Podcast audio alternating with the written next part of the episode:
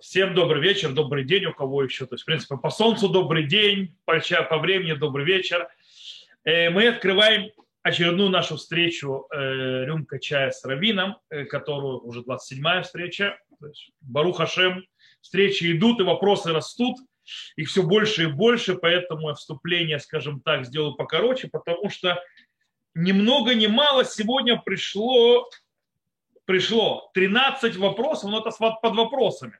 Причем это, я, то есть, я понял, что есть те некоторые вопросы, которые, наверное, может быть, забыл и пропустил.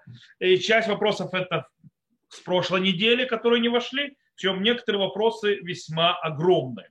То есть, поэтому я сразу предупреждаю, что я на некоторые вопросы просто буду отвечать, скажем так, коротко очень, не углубляясь, не вкапываясь, потому что, в принципе, на них можно дать и короткий ответ.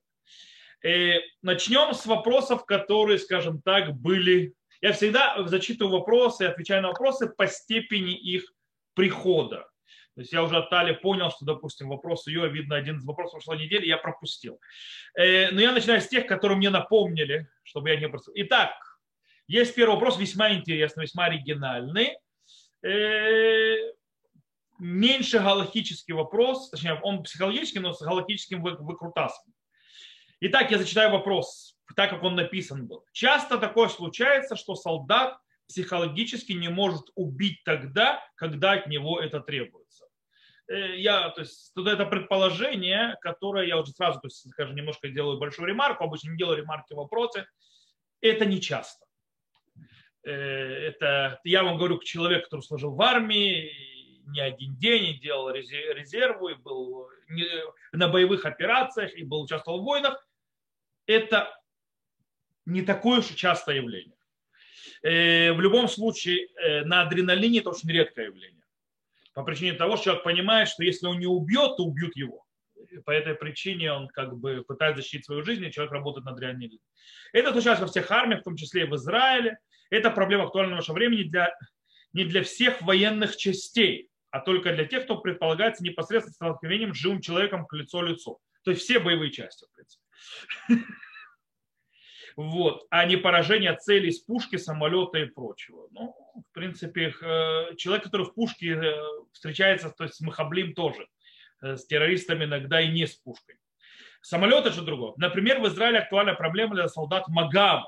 Психологи, да и сам солдат не все могут досто... не... Психологи, да и сам солдат не всегда могут достоверно понять, сможет ли солдат выстрелить в упор человека, глядя ему в глаза, при этом служба в МАГАВ очень престижная. Можно ли ради проверки способности солдат убив, э, убивать, предположим, убить собаку? То есть, типа, про, вопрос, то можно ли проверять на животных возможность солдата убить. Э, я хочу ответить, то есть, как человек, который служил в армии, скажем так, э, и много лет я был в армии, будь то на службе самой, будь то потом на резвительской службе, то, что называется Милуим, э, тут есть несколько, скажем, предпосылов, которые я с ними не согласен, и они неверны. Во-первых, МАГАВ не престижный, э, не престижный э, ряд войск, и это вообще полиция, кто не знает. Это принадлежит полиции, это меньше армия, больше полиция, это не солдаты, а, а, а полицейские, просто по другой специализации.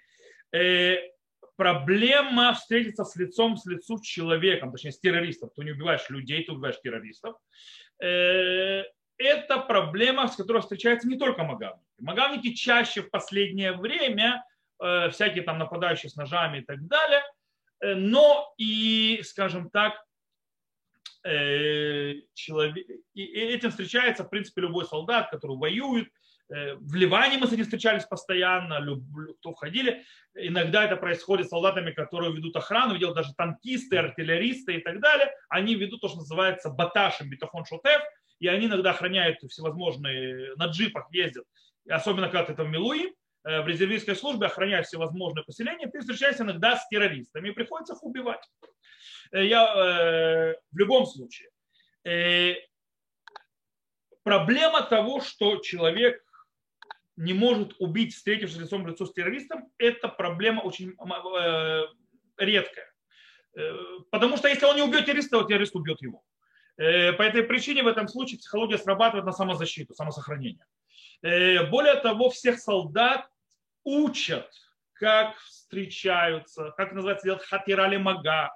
Все, кто происходит, происходит курс боевого, есть курс, то, что называется, начальный курс, то, что называется курс молодого бойца, на русском называется, то, что называется керунут, это там, где учатся быть солдатами. Э, после этого у каждой боевых частей есть э, то, что называется э, иммун миткадем, то, что называется продвинутые тренировки и учения, на которых люди учатся быть профессиональными солдатами, полагается, и так далее. И постоянно командиры, есть специальные разговоры и так далее, и так далее. В конце концов, солдат проходит подготовку, умение хатирали мага. Хатирали мага, это имеется в виду э, идти, то, что называется, навстречу с есть хатирали мага – это бросок для э, присоединения. То есть бросаться навстречу, бросаться на, э, на того, с кем ты должен то есть, уничтожить или победить для того, чтобы не было, э, то есть, чтобы он не поразил цель, чтобы не нашел вред. И по этой причине я за свою практику не встречал никогда человека, который не может убить террориста. Его может вывернуть потом, то есть, да, когда это первый раз. Э, и так далее. Но он может ему во сне приходить риск, у него может посттравма, все что угодно, но очень редко это явление. В любом случае, э, армия это знает, и армия к этому готовит, армия умеет это делать. На собаках тренироваться нельзя. Окей?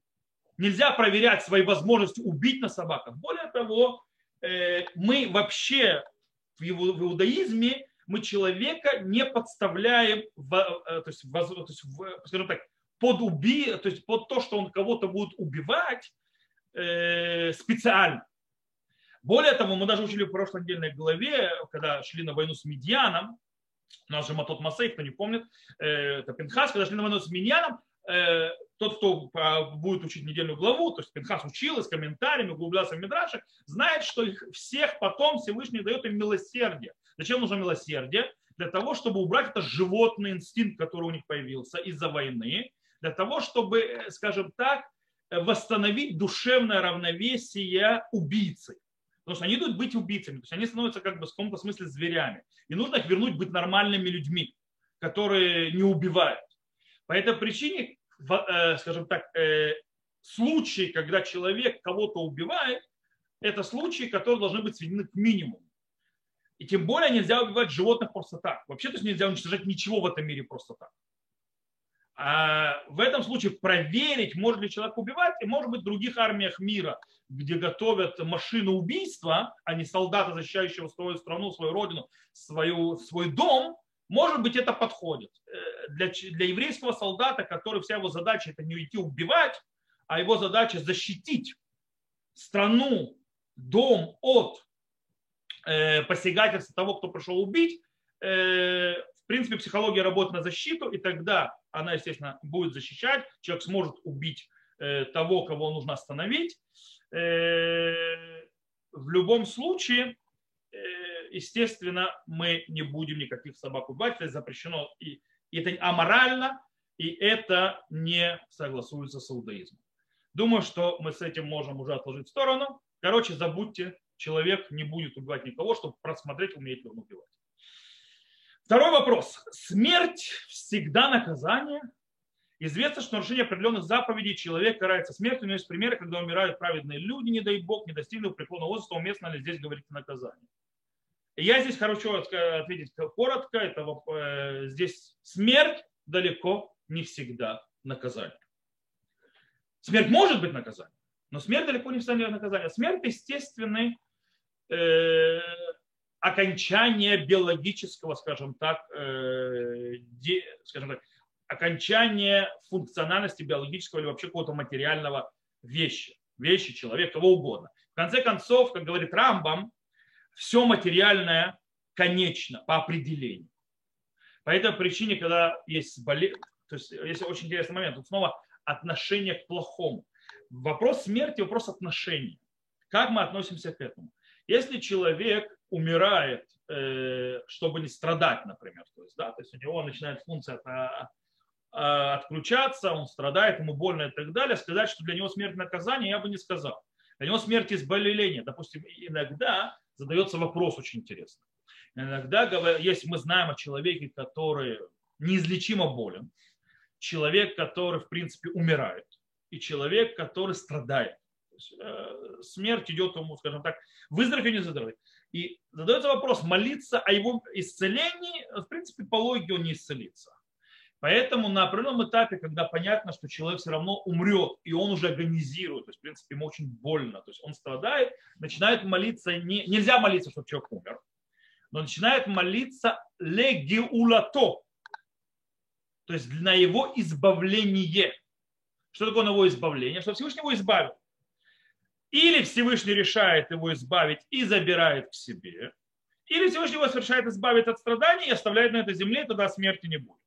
То есть, в принципе, это молитва. По этой причине э, здесь явно, то есть, это никакое наказание. Это, естественно, к тому же мы знаем, что Авраам Авину умер раньше времени. Почему? Как раз не как наказание, а как милосердие. Для того, чтобы предотвратить, так говорит Мидраш, для того, чтобы предотвратить возможность того, чтобы Авраам увидел, как его внук э, нарушает те пути, которые оставил после себя Авраам то есть которому учил Авраам Ицхак, его сын. По этой причине он умирает раньше. То есть в этом случае смерть происходит не как наказание, а как милосердие. Более того, есть известное письмо Рамбама, Маймонида, есть несколько писем. Э, нет, одно письмо, одно из очень интересных писем, то есть у него несколько мест популярных, очень интересное письмо. Он объясняет подход, вообще там очень интересный подход к смерти. А точнее он там обсуждает вопрос плохого. Вопрос плохого Э, то есть зла в этом мире и так далее, он там подходит к смерти, он там пишет своему ученику, э, которого называют как сыном, и описывает, что вот твоя сестра умерла, и так далее. Э, то есть отношение к плохому, к злу, и он говорит, что вот твоя сестра умерла, скорее всего, имеется в виду дочь Рамбама, что дочь умерла, а так как он жил, его ученик при нем, это как бы он как его сын был. Таким образом, то есть он отношение, то есть, да, что дочь Рамбама как сестра ему. И он описывает, что смерть и смерть своего отца. Он описывает. И он описывает, что он не сильно, скажем так, страдал. Почему он утешает? Он говорит, что это мир, то есть, в принципе, материя несовершенна, материя не может быть вечной. Это то, что называется изъяны материи материи. Человек должен быть в материи для того, чтобы развить себя, для того, чтобы действительно реализовать э, те задачи, которые возложены на душу в этом мире для этого нужна материя, иначе ты не исполнишь те задачи, иначе не будет динамики. Только в мире, там, где есть... Кстати, в мире, где есть материя, есть динамика, потому что материя динамична. Естественно, в этой динамике есть старение и смерть. Поэтому и, и конец. Э, и это как бы природно, и тут нечего расстраиваться. Это то, что называется сбой материи. Кстати, эти сбои материи он и при Рамбам записывает и к вулканам, и цунами, и всяких таких землетрясениям и так далее, и так далее. Когда Рамбам пишет, что он страдал и не мог писать, и для него это был страшный траур и так далее, и что это действительно горе, когда погиб его брат. Погиб его брат, почему? Потому что его брат погиб раньше времени и мог не погибнуть. Он принес зло сам себе. Почему? Потому что он занимался опасным делом, был купцом, плавал в море. Можно было без этого жить. В любом случае мы видим, что смерть, она не только наказание. Смерть может быть избавление, смерть может быть естественный исход, потому что так создан мир, и ничего не поделаешь. Естественно, Всевышний может вмешаться изменить, но это так. В любом случае, э, как мы отвечаем на вопрос, который задан, уместно ли говорить здесь наказание, когда умирает праведник, конечно же, неуместно. Когда умер праведник, нужно смотреть на другие вещи. Почему он умер? Он умер, время ему пришло, он умер, потому что то-то и то-то должно было делать и так далее, и так далее. Понятно, что это не наказание. То, я думаю, что здесь мы тоже уже ответили. Я просто сегодня буду, как я сказал, уже немножко спешить, немножко бежать по причине того, что, слава Богу, вопросов есть. Следующий вопрос, третий вопрос. Я читаю снова, как написано. Я учил, что человек не отвечает за неисполнение повелительных заповедей если не имеет возможности их исполнить. Например, если Цуге, находясь в тюрьме, э, если Шимон и Леви вырезали мужчин Шхема за то, что не исполнили заповедь установления судов, то за что пострадали женщины и дети, которые в, этих реалиях, в тех реалиях не могли ее исполнить. Э, то, что есть в вопросе человек, который задал вопрос, предполагает, он говорит о том, что называется онес рахмана патры. То есть человек, который находится в вынужденной ситуации и от него ничего не зависит, Тора освобождает. То есть от выполнения закона. Кстати, это не относится не только не к половелительным заповедям, но отрицательным тоже. Допустим, если э, я вынужденно должен был нарушить какой-то закон, потому что у меня другого выбора нет, иначе бы что-то произошло, то как бы что я могу сделать? То есть, да, естественно, кроме прелюбодеяния, убийства, ну, сами знаете, то есть, да, э, и, и дала поклонство. Но в любом случае, когда человек находится в вынужденной ситуации, он находится в системе, как будто он не заповедан. То есть он освобожден вообще от заповеди. Теперь, э, это то, что имеется в виду. Понятно, что человек, который сидит в тюрьме и не может выйти для того, чтобы сесть под суку, в суке он не может сесть в суке. Теперь, по поводу Шимона Леви. Во-первых, задающий вопрос использует мидраж. И нужно понимать, что я несколько раз повторял здесь, и в этом формате, на наших этих встречах, и вообще, то есть на уроках, которые преподаю, я повторю это еще раз, и не устану это приводить. Прекратите понимать мидраши буквально. Мидраши не написаны, чтобы их понимали буквально. Мидраш несет идею, он не, несет, он не описывает э, э, реалии. Реалии могли быть такие, а могли быть другие. То есть Мидраш и не видит задачи не переописывать какие-то реалии. Э, то, что говорят, что они сделали суды и так далее, все шикарно замечательно. Но это не значит, что это и были реалии. Ну, э, и поэтому нужно больше понимать, что хотели мудрецы донести описанием того, что они сделали суды. И действительно, то есть и об этом идет речь, то есть поэтому наказание пришло. То есть, в принципе, это можно понять, что общество, в котором нет судов, это общество, в котором нет справедливости. Общество, в котором нет справедливости, не, это общество погибшее. Если это, то есть оно не имеет права на существование. То есть просто глубже подумать, о чем идет речь. Не более того. Теперь, даже если мы скажем, что это реалии, но это не реально. Шимон и Леви вырезает мужчин с Шхема за то, что они не исполнили запись судов. А, за что не убивают женщин и мужчин. Если мы пойдем на пшат, то, что они вообще там кого-то вырезали, Яков Авину им не простил до конца жизни. Он им сделал строгий выговор тогда, что они сделали неправильно. И в конце концов, э, в конце своей жизни перед благословением он их проклял, а не благословил именно за это. Поэтому сказать, что это что Шимон и Леви, их поведение, то, что они сделали, это поведение, которое является примером для чего-то, из этого мы что-то должны учить, совершенно неверно. Потому что с точки зрения Якова они сделали неправильную вещь. Поэтому как бы сам вопрос становится, сам исключается. Потому что мы там оттуда ничего учить не можем с точки зрения правильно делать. Но, допустим, мы скажем, Яков их, э, их ругал за другое.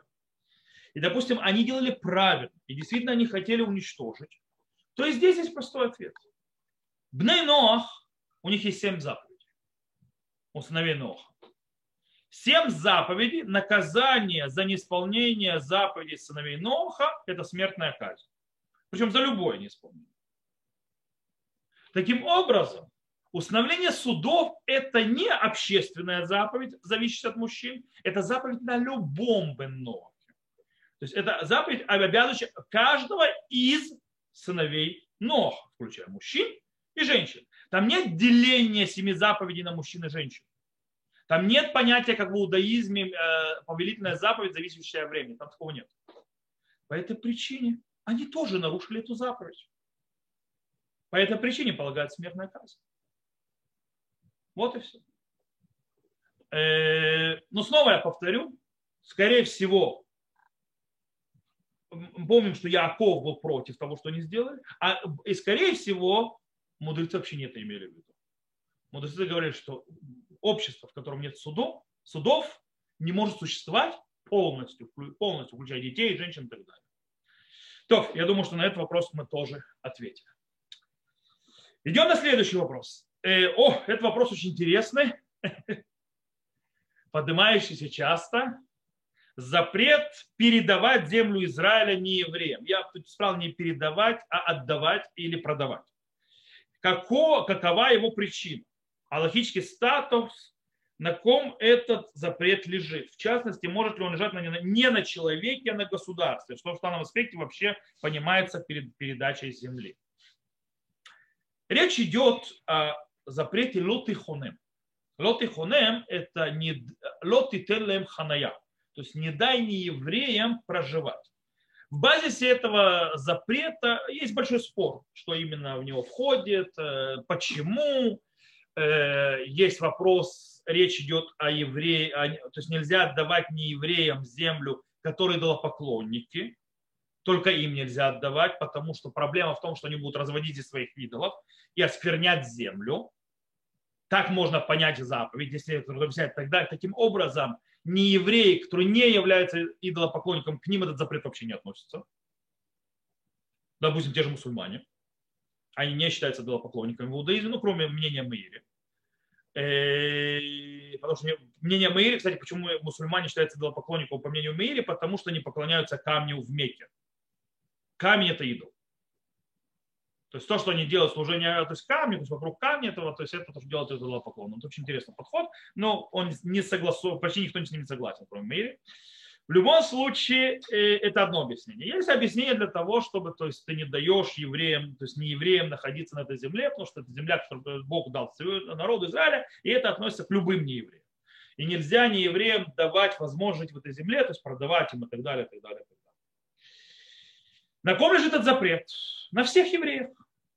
Э, может ли лежать человек на государстве? Я не понимаю, что такое запрет, лежащий на государстве. Кто такое государство? Это аморфное понятие. Есть конкретные люди. Запреты не лежат на аморфных понятиях. Нет такого понятия обязанность государства, э, это аморфия. В конце концов, кто решает и будет делать? Глава народа, царь, премьер-министр, президент, старейшины. Это те люди, которые несут ответственность, в конце концов, за решение, те, которые нарушают или не нарушают этот, этот вопрос. Или тот еврей, который делает то или другое. Государство – это понятие, понятие аморфное, которое не, никак не обязано заповедями. То есть, да. И э, таким образом, это лежит на человеке. Нужно понимать, этот запрет, он относится ко всему, включая сдавать квартиру не еврею. То есть, да, на минуточку не, не говоря уже о даче территории. Я понимаю, что вопрос, скорее всего, шел и, и, и направлялся именно к вопросу отдачи территории. Я думаю, об этом идет речь. И что такое передача территории? Передача территории имеется в виду, что я продаю с поля, что я продаю дом, что с этого момента не еврей, то есть стал, укрепился в этой земле и начинает здесь жить, становится, то есть, он, а, то есть я ему отдаю участие. Э, я думаю, что вопрос еще как-то то есть не задан, но, скорее всего, подразумевалось. Вопрос, а можно ли передавать землю, то есть так называемым арабам и так далее. Есть этот вопрос поднялся, известно когда, это было в веселые дни Осло. Э, сегодня никто не верит, то есть нет такого смысла отдавать им ничего по причине того, что мы все равно заметно ничего не получим. Но есть был раз вопрос, который поднимался, если мы отдадим им землю, и мы назад получим мир, люди перестанут умирать. Можно ли это делать? Однозначно да. Почему? Потому что запрет лотаханем это запрет лав. То есть, да, это запрет не делать.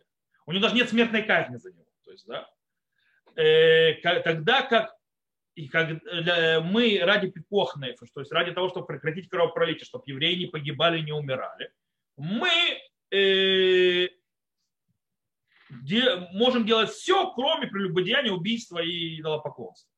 В таком случае, если евреи действительно перестанут погибать и умирать, то можно дать не евреям частично жить. То есть, то есть часть территории, которая напряжена, дать для того, чтобы это произошло. Проблема в том, что это не, это не произойдет. По этой причине, то есть нельзя этого отдавать, то есть нельзя отдавать. Но, э, кстати, одна из причин в галактическом ответе написано, что если проблема отдавать им территорию или давать им жить, потому что они начнут суд угрозу евреям. То есть они просто потом евреям начнут их то есть, и убивать.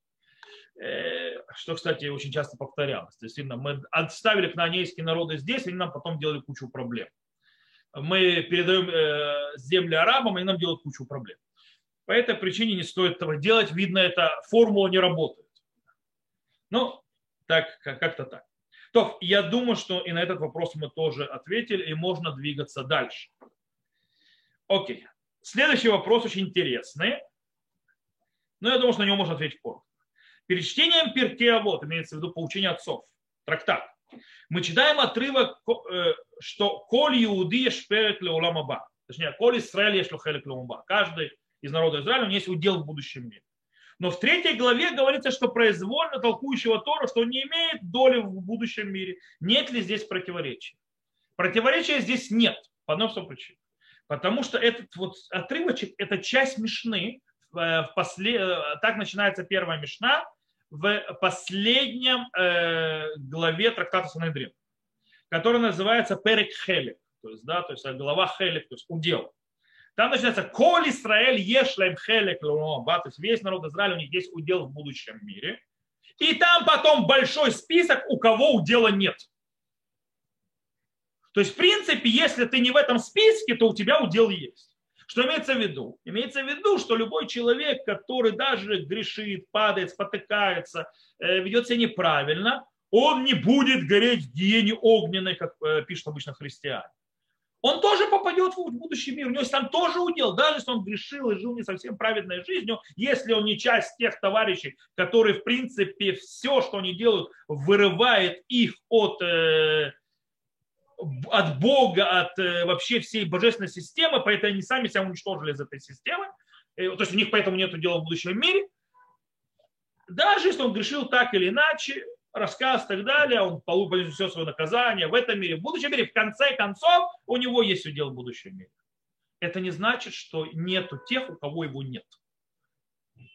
Это, э, это все равно сказать, у всех есть яблоки, кроме Пети, Васи и так далее. То есть, да, это не значит, что у того у других нет. Есть те, у кого нет. Даже что у всех нет. Действительно у всех есть. Но есть исключение из правил. То, я думаю, что мы можем двигаться дальше. Кстати, следующий вопрос снова про Перкеавод, снова про поучение отцов. И это глава 3, Мишна 6 говорит, что шхина покоится на десятерых, а затем покоится, что она на пяти, на двух и даже на одном. Это стало неверно по совершению храма. Я, честно говоря, не совсем понимаю вопрос. Я думаю, но я пытаюсь догадаться.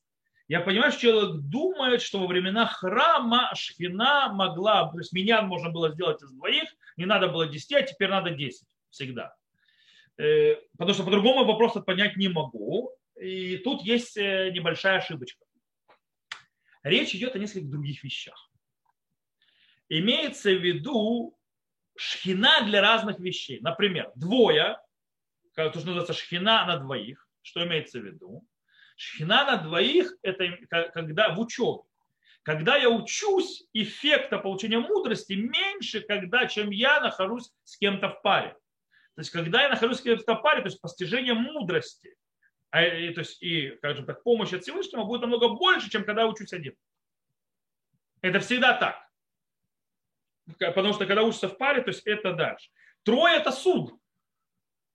Трое это суд, это соединение материи, то есть такое объяснение, соединение материи и э, божественного присутствия, то есть это двое как минимум, потому что есть одна сторона материи, другая сторона божественная, и третье это соединение их вместе, поэтому нужно три. Это соединение то есть мира и земли, то есть называется это, что судебные решения суда, там это идет тоже от Бога, это идет от Шхины. Это не связано с миньяном. И так далее, и так далее, и так далее. Десять человек, там мудрость выше. И десять человек, почему нужно меняться? Про менян сказано, сказано, что не шхина, здесь человек для молитвы и так далее, и для вещей в связке, потому что там не, там не сказано, что шхина среди них. Это в, там в трактате Авод написано среди них с точки зрения приобретения мудрости. Э, а меня сказано, шхина их приветствует. То есть она им, скажем так, их встречает. Что такое шхина их встречает? Десять человек называется Ида. И на этом уровне, когда собирается Ида, они не шхину спускают, то есть да, она не им помогать, как предыдущие случаи, а они поднимаются к ней. Они выходят за пределы этого мира, поэтому она их встречает они пробивают стену, стоящую между миром и Всевышним. И шхиной. То есть они проходят туда. Поэтому шхина их встречает. Поэтому это как Кстати, с точки зрения, изменилось ли после храма? Да. Изменилась после храма очень интересная вещь. По поводу молитвы. Если до разрушения храма одиночка, который молился, он молился перед Всевышним, то сегодня одиночки, когда молятся, он молится перед, э, как это сказать, он молится перед стеной, перед ангелом. Только миньян или синагога, кстати, пробивает эту стену, чтобы молиться перед шхиной.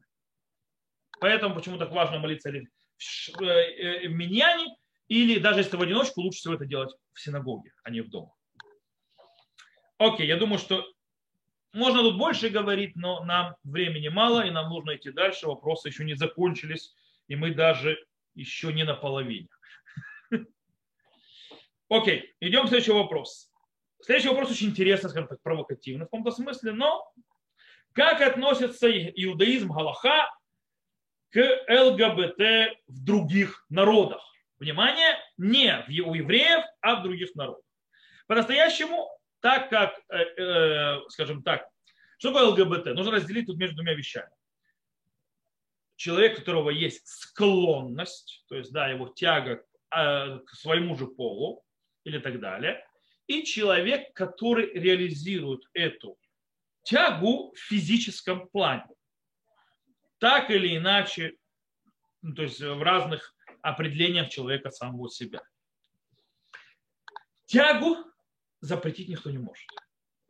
У каждого есть своя тяга к чему-то. Поэтому и заповеди, и заповеди нужно исполнять, э, даже если у нас есть большая тяга. Поэтому человек, которого есть Э, тяга, желание к своему полу, но нету никакой тяги, никакого желания к противоположному, и он с этим живет, с этой проблемой и так далее, но не реализирует ее на физическом уровне, он ничего не нарушает с точки зрения иудаизма, даже для евреев, с точки зрения иудаизма. В этом запрета нет. Запрет в физическом контакте, запрет в физических действиях. Всевышний говорит, что это мерзость в глазах его. Кто я буду спорить, что это мерзость в его глазах? Кто, как человек может с этим спорить? Почему? Если то много ответов, это не вопрос. Вот здесь.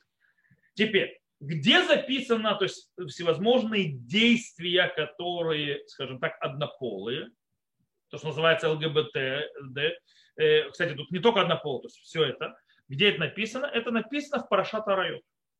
Это написано в запретах прелюбодеяния. С одной стороны, это то, что мужеложество, так называемое, мужские отношения. И женские отношения, тоже однополые, запрещены Торой, в, где там написано, когда народ Израиля предупрежден не делать, как, де, как делали э, э, то есть, э, Маасерец Мицраем, то есть действия земли египетской и народов кнаанейских, которых вы унаследуете о чем говорится, о чем идет речь, объясняет Сифра, что речь идет, когда женщина возлегает женщину. Это запрет Тора. Теперь, так как этот запрет написан в законах прелюбодеяния, с одной стороны, это мужские отношения однополые, а однополые женские отношения записаны там, где Всевышний проклинает э, Кнаан и Мерец Мицраим говорит, почему унаследовали Кнаан, потому что они развратились, им полагается наказание. Мы видим, что эти вещи запрещены и не евреям тоже. То есть нет разницы между евреями и неевреями. Прелюбодеяние – это одна из семи заповедей сыновей Ноха, которая запрещена им. То есть они обязаны соблюдать запрет прелюбодеяния. Э, разврат им тоже запрещен. По этой причине как бы нет разницы. Снова повторим. Склонность, невозможность жить человеком противоположного пола и так далее, это не запрет. Человек не обязан себя мучить. Человек не обязан то есть, жениться, э, допустим, на женщине, когда у него нет никакой тяги к женщинам. Или наоборот, женщина на мужчине у них нет никакого Вопрос про урву – это отдельный вопрос, это, который надо обсуждать и так далее. Но у него он ничего не нарушает, если он не делает. Если же он идет на физический контакт, запрещенный Торой, тогда нарушается Тора. И это относится и к мужчинам, и, то есть и к евреям, и к неевреям тоже. Следующий вопрос такой. Еврей не должен бояться прихода Машеха. Да, то есть, а, еврей не должен бояться прихода Машеха, даже если это сопровождается сложными временами, а также Гога из Магога. То в виду, еврей должен смотреть уверенно в завтрашний день, когда времена Машеха описаны, точнее, предшествующие этим времена описаны как не, са, не самые приятные времена. времена то есть, да, правильно человеку не бояться. В, э, в, других, э, в других концепциях это страшно. Окей. Ну, во-первых, скажем так, что наши мудрецы боялись тех времен. Некоторые даже желали не дожить до них, потому что это страшно. Э, наши пророки описывали, что веселого будет мало. То есть, да, перед. Потом будет все классно, да, все хорошо, но веселого будет мало, и стоит страшиться этих времен, это нормальное явление бояться этих времен. Даже в пророках появляется, что народ Израиля, который хочет День Всевышнего, там пророк говорит, а вам точно это надо? А вы точно, а вы не боитесь, когда он раскроется? Как бы бояться суда – это нормальное явление и так далее. Э, при самого Машеха прихода это уже процесс потом. То есть, да, имеется в виду, что бояться, когда уже все закончилось, когда уже будет все хорошо, когда имя Бога будет э, всеми народами признано, когда все придут к Нему, когда будет процветание, тогда что бояться? Имеется в виду катаклизмы. Катаклизмы, которые происходят, нормально бояться, и в этом нет никакой. Должен, сказать, что должен он бояться, то есть долго такого нет. Э, может ли он бояться? Конечно, может. Правильно бояться? Да, трепетать перед Всевышним нормальное явление, очень важно. Как бы, должен ли он, называется, подавлять себе нормальное явление страха перед процессами, когда происходят катаклизмы, очищение и так далее? Нет. Человеку не надо уничтожать человеческое в себе. В этом нет никакого смысла. Э, окей, следующий вопрос. В будущем не будет деления на евреев и неевреев? Нет, будет. Народ Израиля будет народом Израиля, сыновья Ноха будут сыновья Ноха, и каждый будет исполнять свою роль в служении Всевышнему. Так говорят наши пророки, так мы это видим прямым текстом, что все народы поклонятся, но не будут народами. Все народы будут служить Всевышнему, но они будут народы. И народ Израиля будет народ Израиля со своими особыми функциями. То есть каждый будет заниматься своим делом, а не пытаться быть похожим на другого. Э, окей, следующий вопрос очень интересный. Он мне напоминает другой вопрос, когда мне задали. Я долго потом смеялся, потому что сначала не мог понять, о чем идет речь, потом я понял. Следующий вопрос. Есть ли святость седьмого года у каннабиса? То есть, в принципе, мульфана. Э, я понимаю, что человек спрашивает, можно ли это использовать не по назначению, нужно ли э, оставлять, э, скажем так, если остатки есть, складывать специальные ведра и так далее, и так далее. Во-первых, насколько мне я знаю, в Израиле не выращивают каннабис. И законно, во всяком случае. По этой причине, как понимаете, закон 7 года, с 7 года может быть у чего-то, что выросло на земле, земле Израиля. А то, что они выращивают незаконно, сколько мне известно, выращивают в квартирах, в горшках, на полиэтиленах, закрыто это, это можно называть, что это мацаминутак. То есть мацаминутак – это одно из решений э, выращивания для того, чтобы не было проблем с седьмым годом. Э, таким образом, это явно там не будет свято седьмого года. Э, еще есть один вопрос. То есть, э, в принципе, для того, чтобы было свято седьмого года, нужно получать удовольствие от использования растения. И есть вопрос про дрова. То есть, да, вот дрова что же растение, то есть если свято седьмого года, потому что я когда дрова полю, я от них получаю удовольствие, то есть и вроде бы может быть, то есть тоже используют то есть, как бы для удовольствия его, если у них святость самого года. Ответ в Галахе говорится, что нет, потому что их получение удовольствия происходит автоматически вместе с уничтожением. Когда происходит удовольствие вместе с уничтожением, то нету святости самого года. Э, это с дровами. Из этого можно выйти, то есть человек, который, не знаю, курит марихуану, он и уничтожает, в этот момент получает удовольствие. Не знаю, какое удовольствие но получает, но получает. То есть, да, то есть удовольствие получения способом уничтожения это не считается святостью года. Если мы уйдем от наркотиков и перейдем в наркотики лечебные, то есть, да, если мы будем говорить, речь идет о каннабис рефуи, то есть имеется в виду о каннабис, который медицинским, то тот ответ очень простой. Тоже нет святости седьмого года, если его даже вырастили в Израиле, насколько мне известно, каннабис медицинский привозится за границей. Его нет в Израиле. Его не выращивают в Израиле. Если, если я не ошибаюсь, точно не знаю. Э, и тогда, естественно, нет никакого 57 года. Но если его выращивают в Израиле, например, то у нас есть простой закон. Растения, которые выращивают и используют для медицины, то есть для больных, и они не рассчитаны на здорового человека, и они не несут пользу здоровому человеку, а каннабис не несет пользу здоровому человеку вообще никак, нигде, никогда. Кстати, стоит нужно знать одну вещь. У каннабиса много вреда. То, что он помогает на одно, другое, третье, четвертое, он наносит немало вреда на, три, на пятое, шестое, седьмое. И вопрос, как всегда в медицине, э, чем мы жертвуем, что мы приобретаем. Допустим, я знаю человека, который э, мальчиком, то есть у него была проблема, ему дали каннабис, этого сделали инвалидом. После одной, одно, одной дозы он стал инвалидом. У него произошли э, удар сильный по мозгу, который привел к психозам, и он лежал в психиатрических лечебницах. У него, в принципе, все. То есть, да, у него навсегда осталось э, рубец на голове. На голове в психиатрическом понятии. Это каннабис. Кто, кто думает, что каннабис безвредный, это не совсем так. Каннабис, он очень сильно влияет на психику человека. То есть есть люди разные. У некоторых это нормально пройдет, а других это может так ударить, что лучше бы он его никогда не принимал это в конце концов нужно понимать, что это средство, которое нейронное, которое действует на, нейрон, на, нейрон, на нейронную систему, на нервную систему, на систему работы мозга и так далее. Поэтому она помогает в некоторых болезнях, или там ослабляет боль и все остальное, но она и бьет по ним. По этой причине э, здоровым это точно не стоит вообще прикасаться. Больным, кому это помогает, это лекарство. У лекарства нет душа от швид, нет свят седьмого года, по этой причине каннабис, как, э, как называется, хоть лоб, хоть в полбу, получается, что каннабис свят седьмого года у него нет, даже если он вырос в Израиле. Следующий вопрос, вопрос звучит так. Вопрос про суды и свидетелей. Нужны ли свидетели или штар, то есть штар документ от заемщика, если деньги в долг даются банковским переводом или другим электронным переводом?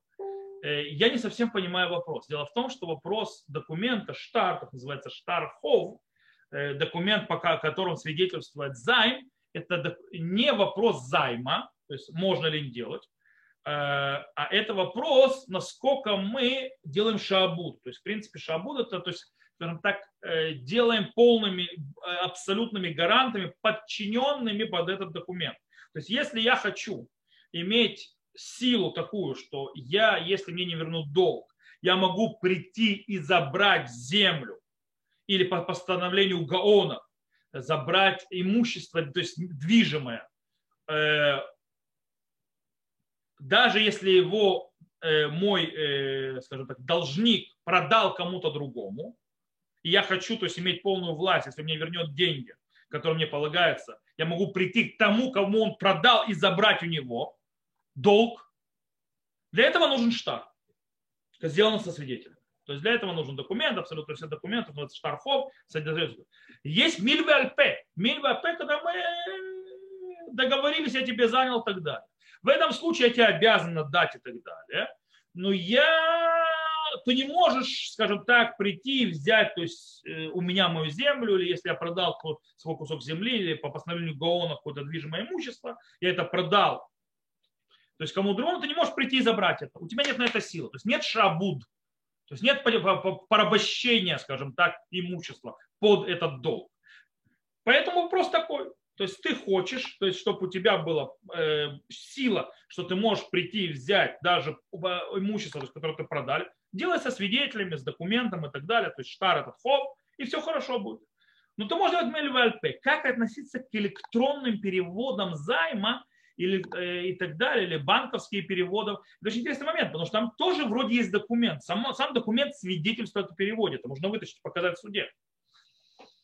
Это вопрос отдельный. У меня сейчас нет четкого ответа. То есть, да, являя... то, есть, то, что Шабуд это не делает, это понятно. По причине того, что это не написанный документ. Но насколько он более сильный, чем просто займ на словах, с точки зрения вытащить, какой-то вид свидетельства в этом есть. То есть, да, конце, э, по этой причине сказать, э, есть галаха, который запрещает человеку давать кому-то в долг, вообще это никак не оформляет. То есть можно подарить вещи. Но э, в долг почему? Потому что в конце концов ты порождаешь людей, то есть проблему, то есть человека подводишь, то есть может отказываться, короче, и говоришь, что ты ему ничего не дал, пойди докажи. То есть так не стоит делать. По этой причине то, что я делаю банковский перевод, у меня запись есть, что я перевел деньги. То есть это уже документ какой-то. Какие у него зубы есть, что он может делать, это вопрос второстепенный. Ну, то есть проблема в том, что я занимаю кому-то, и никто об этом не знает, и потом это может сделать проблемы. И поэтому это нехорошо так делать. В этом случае нет, потому что запись происходит. То есть банковская запись она произошла. Видно, из какого счета перешло и на какой счет перепрошло. То есть там может подтвердить Талия, думаю, она знает в этом больше меня. Вот. Э, ну, документация есть. Окей, на этом я думаю, что мы закончим и с этим вопросом. Вопрос следующий. Засчитывается, я думаю, то есть тут вопрос более, некоторым очень актуален, э, и задается, я думаю, больше за границей. Засчитывается ли еврею выполнение заповеди плодиться и размножаться, если его дети от нееврейки прошли гиюр? То есть, в принципе, что пытается человек сказать, что у него дети от нееврейки. То есть они не евреи, они не его дети по Галахе. Биологически они его дети, то есть галактически они не его дети. Если они прошли гюр, вроде не от евреи, типа теперь они со мной в одном народе. Или как это может влиять на его духовное грань наказания? Отвечу на первую часть сначала. Первая часть, они не его дети. Он не исполнил какую запись. Человек, который родил евре... детей, которые не евреи, то есть от нееврейки, они относятся к его, их матери.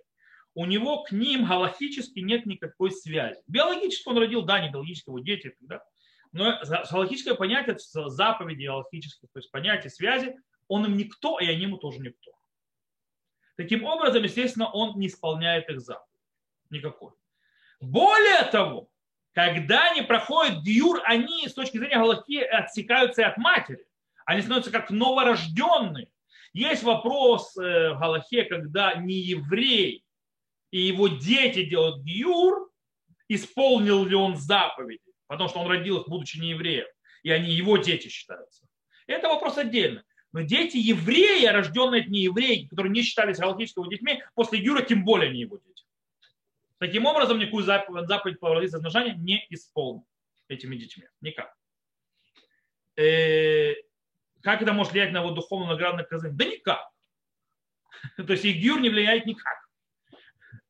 Ну, может быть, если он, конечно, их привел к Гиюру, и они считали как пото, то есть э, Зера Израиль, то есть семя Израиля, то есть, в конце концов, он их так или иначе привел к Всевышнему, семя ему не потеряно, может быть, вы, то есть я за Всевышний не работаю, не, не, не работаю в канцелярии, наверное, что-то за это дают и, может быть, даже много хорошего. Э, с точки зрения статуса вокруг, то есть детей и так далее, заповеди плодиться, размножаться, у него стоит минус, у него, он не исполнил заповедь, может, он с кем-то другой, женой с другой родил других детей, но у него минус, то есть заповедь не исполнена, точка.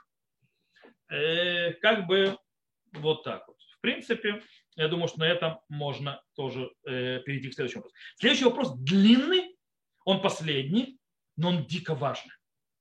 Он реально важный вопрос вообще служения Всевышнему. Я благодарю человека, который прислал этот вопрос, э, потому что он должен некоторые вещи поставить многим людям в голову на место. Итак, добрый день. Кстати, вопрос пришел, который пришел почти самым последним. То есть, э, насколько правильно, неправильно стремиться выполнять заповеди, если человек наверняка знает, что их исполнение несет очевидный вред здоровью.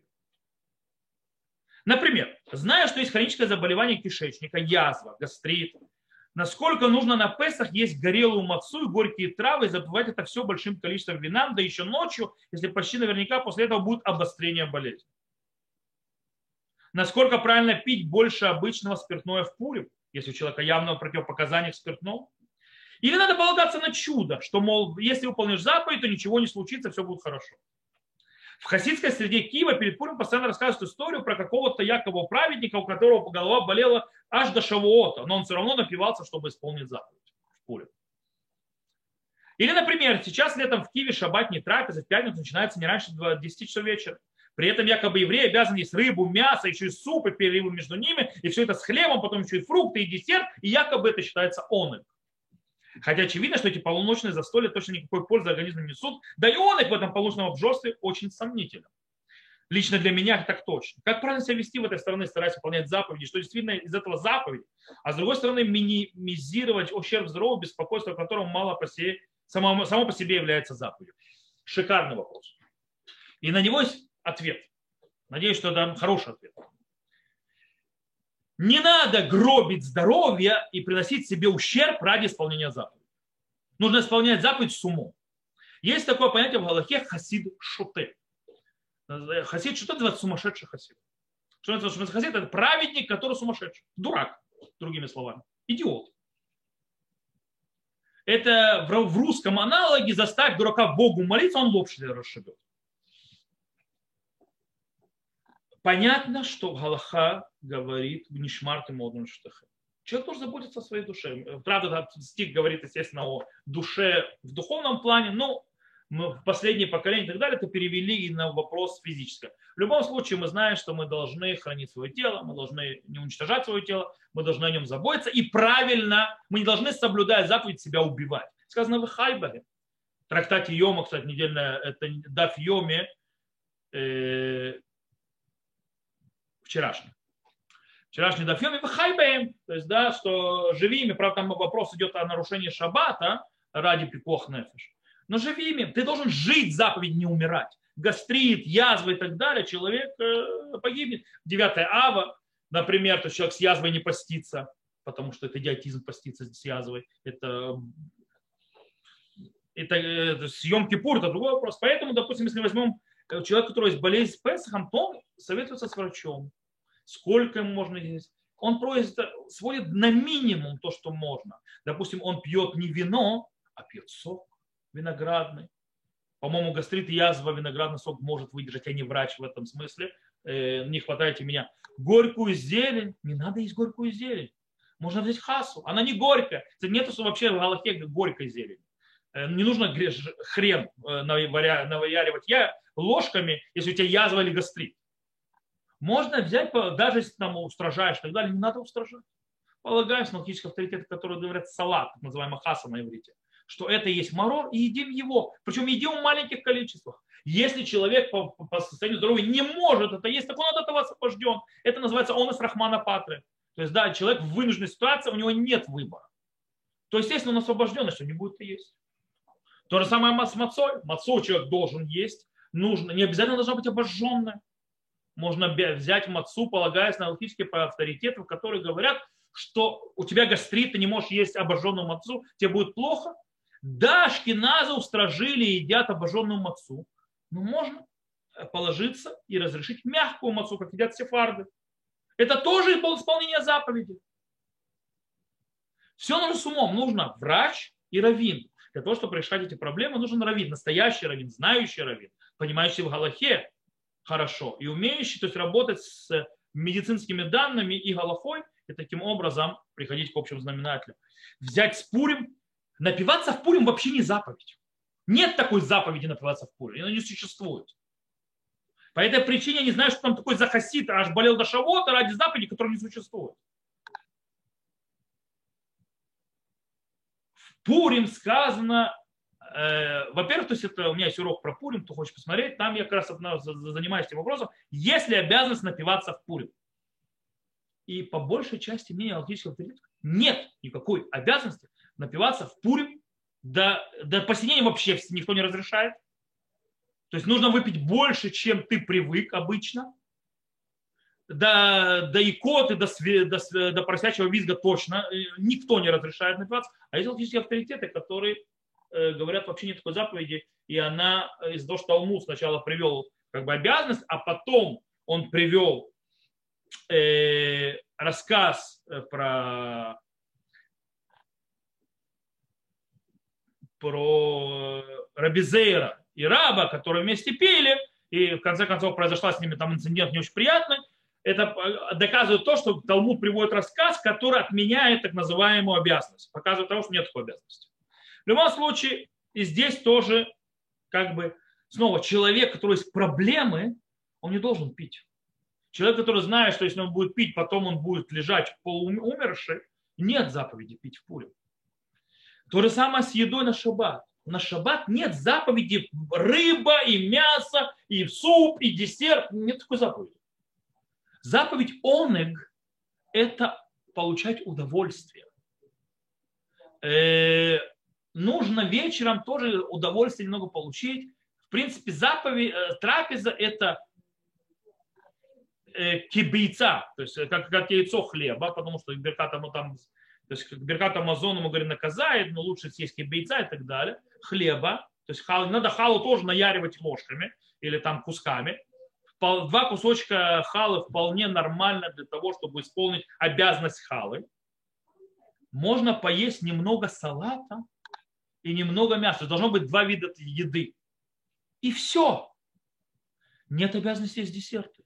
Нет обязанности есть и так далее. Да, если есть э, большая иньян, то есть большое дело, есть рыбу в шаббат. Это не мясо, рыбу. Э, и получать удовольствие. Но сказано, что основное он их должен быть байома шаббат. Днем, а не вечером, кстати. Короче, в любом случае, как говорят наши мудрецы, хахам эйнав берушо. Мудрец, его глаза на голове, а не в другом месте.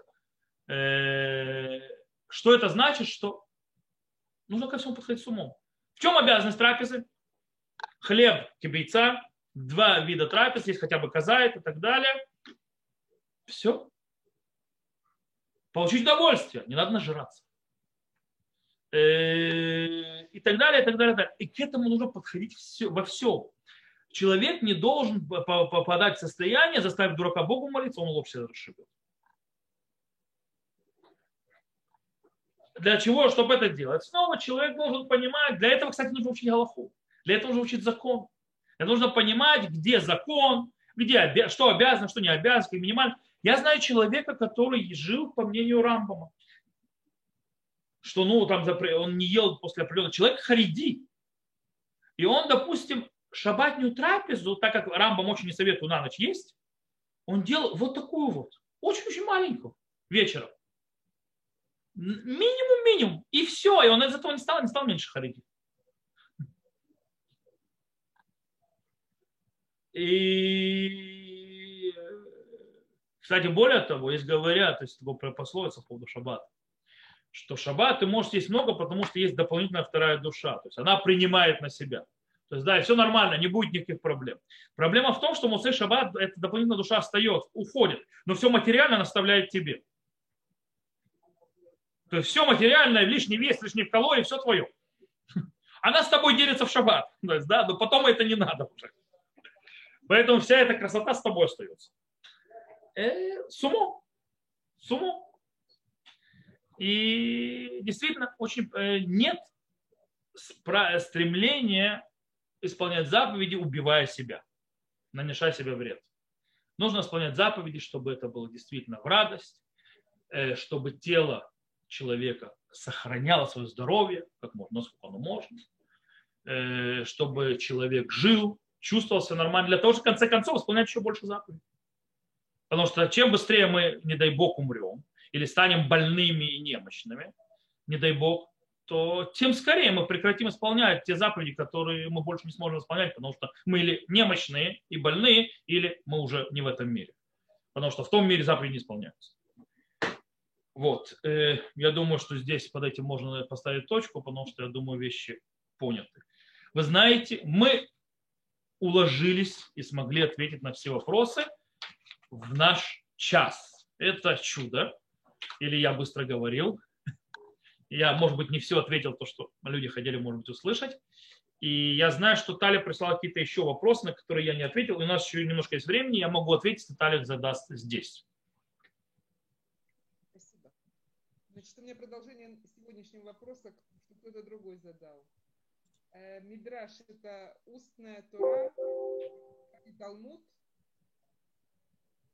это раз. Э, окей. Мидраш, то есть как в переводе, это лидрош. То есть, в принципе, аналога русского языка нет. Это толковать.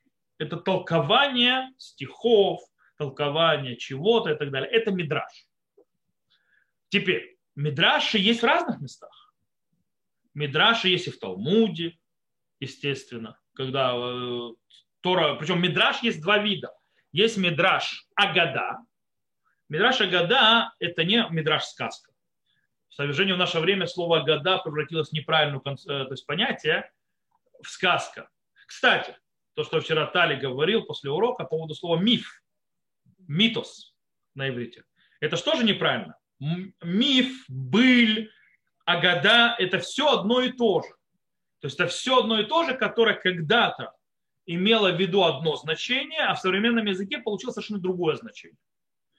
Миф – это история, которая произошла, то же самое, как и быль. Это правдивая история, которая произошла, а былины дней минувших, как сказки считается. То же самое агада – это слово лягид. Это, в принципе, агада – это как бы поучение, какая-то правдивая история, что-то, то есть реальность, или, или поучение и так далее, которое не связано с законом. Это агада. Это Мидрашей Агада. Есть Мидрашей Аллаха.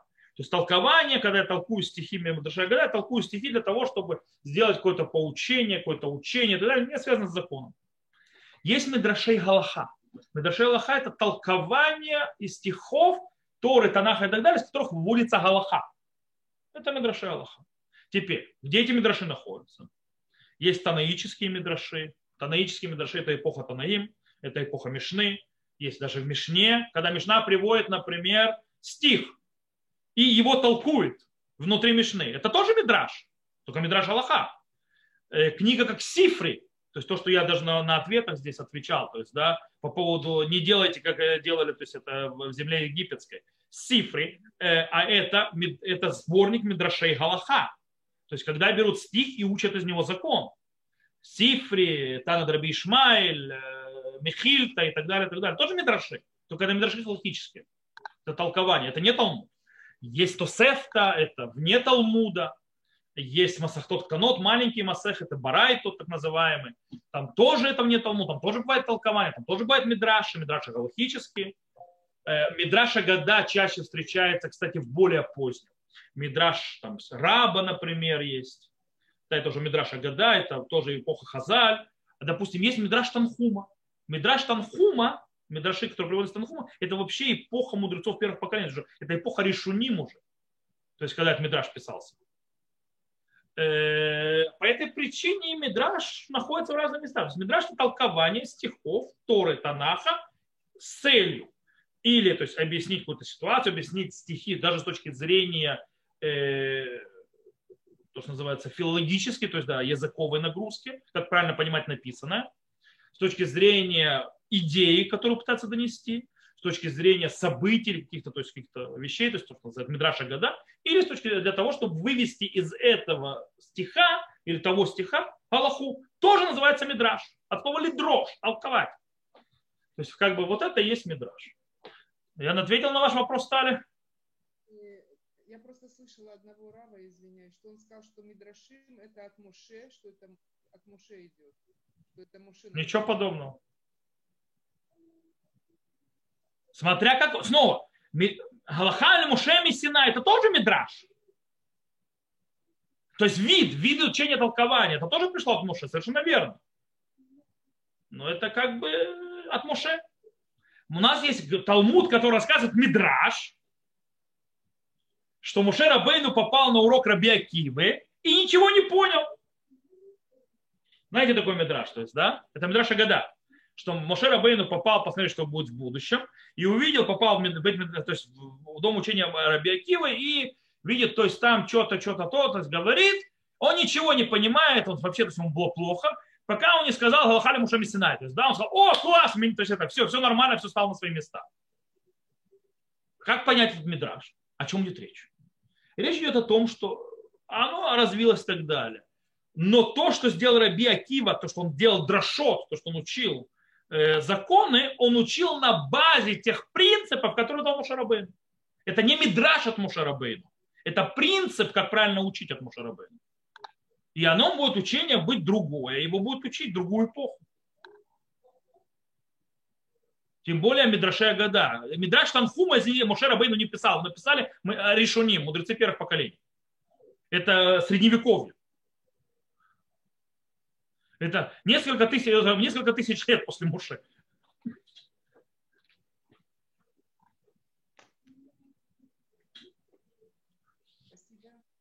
А вот э, еще можно один маленький вопрос? Да. Э, я вас не слышу. Можете ближе к микрофону? Мидраш Раби Иуда э, приходил после смерти в свой дом. То есть э, реально праведники могут приходить после смерти в наш мир. Это мидраж, это агада. Это какой-то смысл доносится. Что там он сказал своей жене оставить все это э, мебель, все простыни, и все, он приходил каждую ночь, ночевал дома. Снова нужно понять, что мудрецы хотели сказать этим мидрашем.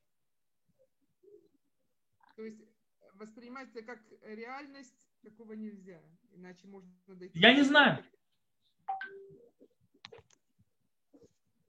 Я не знаю. Знаете, я в этом случае люблю э, выражение, которое сказал, сказал э, Рабинаха Мендел Скотский, так называемый Котский Рэб, известный. Знаете, что он сказал?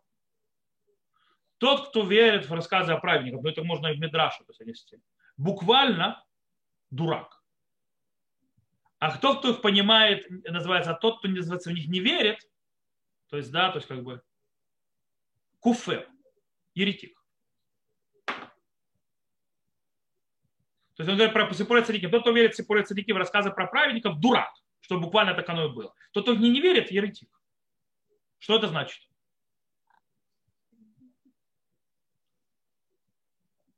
Это значит о том, что не все так просто. Мы не можем сказать, что они, то есть там нет доли какой-то, но мы должны понимать, не понимать буквально. Мы должны быть... Рамбам очень сильно ругается от буквальных пониманий Мидраша. Оттуда все зло. Он говорит, есть мидраши, которые нет никакой проблемы, ну понимает буквально, максимум ты ничего не понял. Он описывает это как э, тапухей загав бамаскиот кесов. Золотые яблоки, закрытые железными пласти... серебряными пластинами. То есть человек, который понимает буквально мидраш, он видит серебро, серебряную пластину. Он не видит золотого яблока. Он, он в серебре. А вот человек, который начинает углубляться и понимает, что мидраш не буквален, он доходит до золота. Он доходит до золотого яблока, которое просто закрыто этой пластиной. Так Рамбам описывает, в принципе, аллегорично, о чем идет речь. Большое, большое спасибо. То, ну что, есть у кого-нибудь вопрос коротенький, если что, или мы будем закругляться? Я понимаю, вопросов нет. Тогда спасибо всем, кто был с нами. Надеюсь, что я смог ответить на вопросы, которые были присланы, вопросы, которые были заданы. И до новых встреч. Без этого, надеюсь, на следующей неделе, по идее, мы должны все нормально встретиться. Всего хорошего. До свидания.